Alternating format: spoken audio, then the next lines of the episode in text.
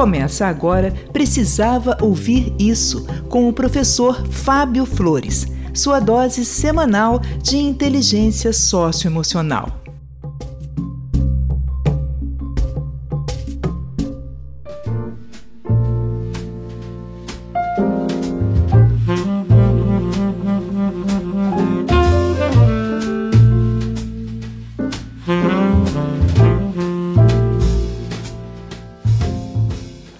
Sou o professor Fábio Flores e esse é o podcast Precisava Ouvir Isso. E hoje eu vim aqui conversar com você sobre um papo que eu tive com um motorista de aplicativo essa semana.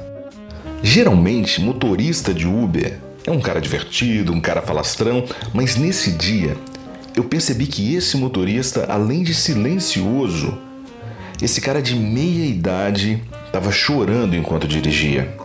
Quando eu percebi as lágrimas e eu vi que ele me viu vendo ele chorar, eu busquei no meu repertório alguma frase que pudesse expressar algum tipo de acolhimento e, para minha sorte, rapidamente veio à minha mente uma frase que poderia ser dita em qualquer situação de empatia, sabe? Independente do sofrimento que a outra pessoa estivesse vivendo.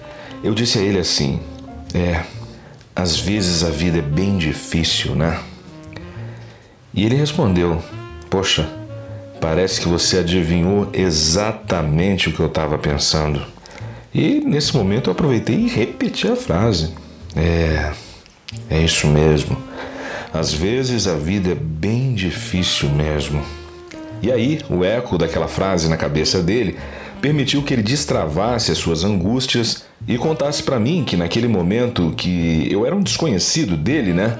Ele acabou contando tudo que ainda não teve coragem de contar aos filhos, aos pais e a nenhum amigo. Ele me contou que estava em dúvida e a dúvida dele era a seguinte: ele não sabia se ele acabava com o casamento, se ele acabava com a própria vida ou se ele acabava com a vida da esposa. E eu, ao ouvir aquelas palavras tão difíceis de serem ouvidas, perguntei a ele se só havia mesmo essas três opções para a vida dele.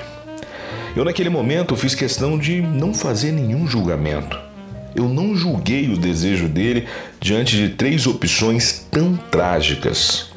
E eu percebi que ele se impressionou com o fato de eu não julgar os pensamentos dele sobre se matar ou matar a esposa.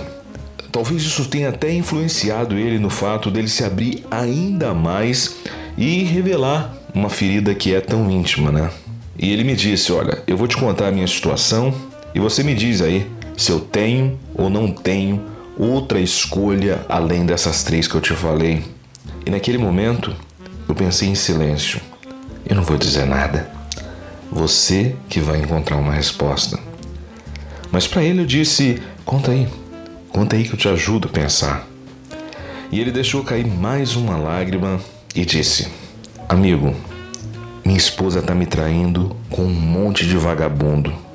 Eu li um monte de mensagem no Instagram e no WhatsApp dela. E não é só com um, não. É com um monte de vagabundo. Ele falou e começou a chorar com mais intensidade ainda. Daí eu aproveitei aquela pausa e perguntei: Ela sabe que você sabe disso? E ele falou: Ela sabe sim. Isso não é recente, não. Já aconteceu outras vezes, mas agora para mim não dá mais. Eu não tenho emocional para segurar essa onda não. Isso é pesado demais. É muito triste você sair para trabalhar e ficar imaginando o que sua esposa está fazendo ou o que estão fazendo com ela. E eu, mais uma vez, usei a estratégia do não julgamento. Eu apenas concordei com ele. Eu disse para ele: É, Realmente deve ser bem complicado você trabalhar aqui no carro e o seu pensamento tá tão longe, né? O seu sentimento tão machucado, né? Olha, para falar a verdade, eu nem consigo imaginar o tamanho da sua dor. E assim, ele se abriu ainda mais. Ele disse que a esposa, há algum tempo atrás, disse para ele que ela não conseguia se satisfazer apenas com ele. Nas palavras dele, ela teve a cara de pau de dizer que se sentia atraída por outros homens e que não conseguia evitar a tentação. Eu ouvi em silêncio e no meu íntimo eu pensei o seguinte: o que ele chamou de cara de pau, eu chamaria de coragem. Na minha avaliação, essa confissão dizia mais sobre a coragem do que sobre uma suposta cara de pau. E então eu segui buscando acolher esse relato dele. Eu disse: É, cara, não deve ser fácil ouvir isso da mulher que a gente ama. E ele respondeu: Não é fácil, não. Não é fácil mesmo, não. A gente namora, fica noivo, casa, depois tem filho e a gente descobre que casou com uma vagabunda. E eu decidi questionar ele sobre esse adjetivo que ele desqualificou a esposa. Eu perguntei: Mas você acha mesmo que ela é uma vagabunda? E ele me respondeu: Uma mulher que faz isso com um monte de cara é ou não é uma vagabunda? Naquele momento, ele tentou jogar a pergunta para mim, na intenção, assim, talvez até inconsciente, de me forçar a validar ou não o adjetivo que ele tinha dado para a esposa. Mas, felizmente, eu não caí na armadilha e segui questionando ele com perguntas abertas para que ele fosse convidado a pensar aquela situação por outros ângulos. E eu perguntei para ele, de coração, me diz uma coisa: ela é vagabunda em todas as situações da vida? E ele respondeu: Não, ela é muito trabalhadora. Ela é professora de criança. As crianças gostam muito dela. Ela cuida muito bem dos nossos filhos. Ela cuida bem da casa. Ela cuida bem de mim. Ela cuida até dos pais dela. Ela é muito trabalhadora. Se eu for pensar por esse lado, ela não é vagabunda assim nesse sentido não. Eu acho que o que ela é é vadia, sabe? Ela é uma mulher safada. E imediatamente eu aproveitei a deixa da palavra que ele renomeou a esposa para aprofundar os questionamentos. E eu disse: Mas você acha que ela é safada apenas com os outros? Ou ela também é safada com você? E ele me disse que ela era safada com ele também. Que parecia que a fome dela não tinha fim. Que por mais que ele namorasse com ela, ela sempre queria mais. Que às vezes ele chegava do trabalho cansado de tanto dirigir e só queria dormir para descansar. Mas ela muitas vezes acordava ele para namorar. Ele disse que ela sempre quis muito mais que ele. E já que ele estava abrindo as gavetas mais íntimas, eu segui perguntando sobre o relacionamento deles e as atitudes dela. Então eu perguntei: Mas ela sempre foi assim, tão disposta? Era todo dia que ela te procurava para namorar? E ele me deu mais um caminho para compreender a natureza do desejo dessa mulher. Ele disse que não, que não era todo dia que ela estava tão disposta. Ele disse que em alguns dias ela ficava muito triste e que nesses dias de tristeza dela, ela não deixava ele chegar nem perto. Ela em alguns dias chorava muito e ficava em silêncio. E curiosamente, às vezes, no mesmo dia, ela chorava desesperada e horas depois estava lá namorando toda empolgada. Ele falou que isso também acontecia quando ele descobria as traições. Ele ia lá cobrar satisfação e ela dizia que estava apaixonada por alguém e que aquilo era mais forte que ela, que infelizmente ela não tinha como resistir. Segundo ele, a esposa, depois dessas paixonites que ela vivia, ela se arrependia profundamente e ficava chorando e implorando pelo perdão dele. Na frente dos filhos, eles tentavam manter assim uma postura de casal, mas na intimidade eles eram assim mais colegas que dividem o mesmo apartamento do que marido e mulher mas mesmo assim ele disse que fazia questão de estar com ela.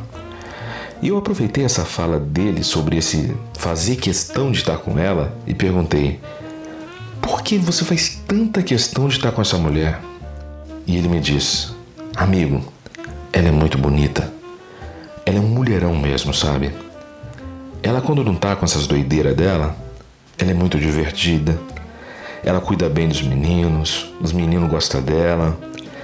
Para ser muito sincero, eu gosto muito dessa mulher. O que estraga ela mesmo são essas doideiras. E quando ele falou isso, eu senti que ele levou a conversa exatamente para onde eu mais poderia ajudar os dois a se relacionarem de uma maneira menos dolorosa e mais afetuosa. Eu aproveitei que ele falou de doideira e encaminhei a conversa para os caminhos dos estereótipos e preconceitos que a nossa sociedade produziu sobre a loucura. A nossa sociedade, por séculos, usou a desculpa da loucura para tirar do convívio social pessoas neurodivergentes, pessoas que possuem algum nível de transtorno mental, pessoas que eram consideradas imorais, inconvenientes ou até mesmo pessoas de orientação sexual ou religiosa que fugisse muito daquilo que a gente convencionou chamar de normal. O lugar das pessoas ditas anormais era muitas vezes o hospício. Para o hospício era mandada qualquer pessoa que não se encaixava no estreito parâmetro da normalidade. E eu investi nisso. Eu falei com ele: Você falou que sua mulher tem essas doideiras, né? Você acha ela meio doida mesmo? E ele falou: Olha, eu acho. Cada dia mais eu acho que isso não é coisa de gente normal. Para falar a verdade, eu acho que deve ter até coisa de macumba, sabe? Uma pessoa não fica assim do nada, né? Eu um dia conversei com um amigo meu que é pastor. E ele me disse que isso tinha cara de feitiçaria, que podia ser coisa de alguém que fez algum trabalho de amarração. E mais uma vez, ele traz na fala mais um elemento interessante para reflexão um elemento que tem muito eco com a história do conceito de loucura. Durante o período medieval, se acreditava que a loucura ela tinha um componente místico. Por muito tempo se acreditou que pessoas com transtornos mentais eram pessoas perturbadas por espíritos. E para essas pessoas, o tratamento indicado eram as práticas de exorcismo, e essas práticas eram muito carregadas de violência real e também violências simbólicas. E depois que eu ouvi ele dizer que a doideira da mulher pudesse ser algum tipo de perturbação espiritual, eu busquei na empatia mais um caminho de iluminação para esse diálogo, esse diálogo profundo e desafiador. Daí eu falei com ele: é, Pode ser mesmo que seja algum tipo de amarração espiritual, mas também pode não ser, né? E se essa doideira dela for de verdade mesmo? O que você faria por ela se de verdade ela tivesse doente? E ele, com o olhar e a fala mais incrédula desde que a gente começou a conversar, ele respondeu: Peraí, né? Pelo amor de Deus, que doença é essa que faz a mulher sair pela rua pegando tudo que é macho? Pega os machos e depois volta para casa chorando, dizendo que está arrependida. Isso não é doença, não, cara. Isso é safadeza mesmo. E nesse momento, eu disse a ele que podia ser safadeza, podia ser trabalho de amarração, podia até ser coisa do capeta, mas também podia ser TAB. TAB é transtorno afetivo bipolar aquilo que vulgarmente as pessoas chamam de bipolaridade. Eu alertei que bipolaridade é uma hipótese, lógico, assim como poderia ser borderline ou qualquer outro transtorno que afetasse o humor ou promovesse a impulsividade dela. Mas quem poderia ajudar eles no primeiro momento seria um psiquiatra. Porque o transtorno afetivo bipolar, ele pode assim na fase de euforia hipersexualizar a pessoa isso pode levar a pessoa a comportamentos sexuais de muito risco. E a fala dele me chamou muito a atenção quando ele disse que ela tem umas fases de muita atividade e desejo sexual e outras marcadas por períodos de muita tristeza e choro. Olha aqui, eu faço questão de afirmar que não tem como diagnosticar ninguém por uma conversa no Uber, especialmente quando a suposta pessoa adoecida não é parte do diálogo. O que eu estou trazendo aqui é a ideia de promover ao menos a hipótese desse motorista perceber que não existiam apenas três caminhos para ele: por fim ao casamento, por fim à vida ou por fim à vida da esposa. Existia também a possibilidade de investigação psiquiátrica, psicológica. E foi esse o caminho que ele decidiu trilhar depois da nossa conversa. Ele me pediu algumas indicações de nomes, eu ofereci, e eu fico aqui na torcida para que eles encontrem o mais assertivo diagnóstico e também o mais assertivo tratamento. E eu te contei essa história para você perceber o quanto a nossa ignorância em relação aos transtornos emocionais podem destruir, podem nos destruir ou destruir pessoas e relacionamentos. A história social da produção da loucura já matou muita gente por dentro e por fora. Não permita que o seu preconceito ou o seu desconhecimento condene alguém a ser chamado de doido, louco ou maluco.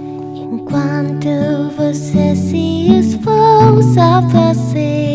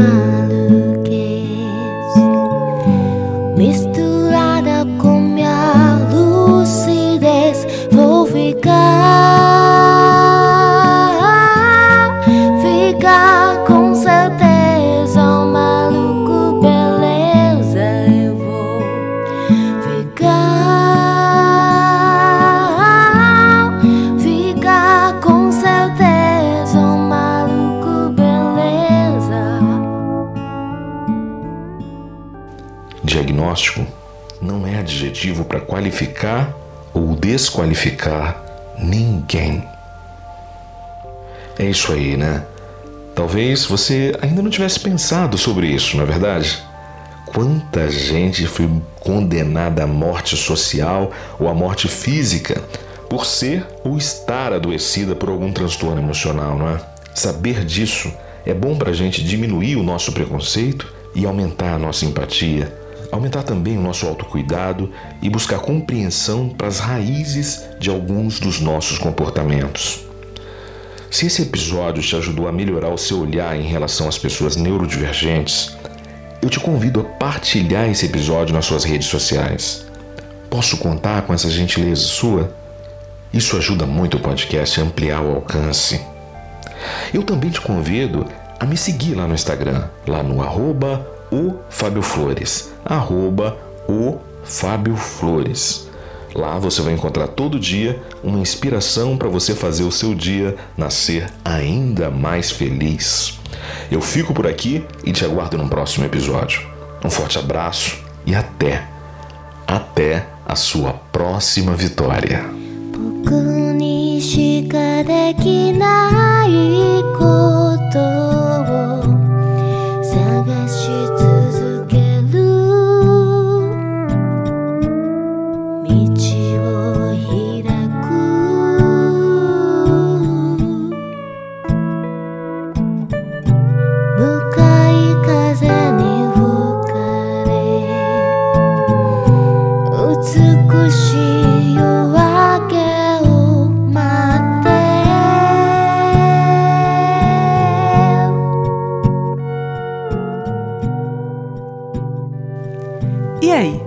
Você precisava ouvir isso?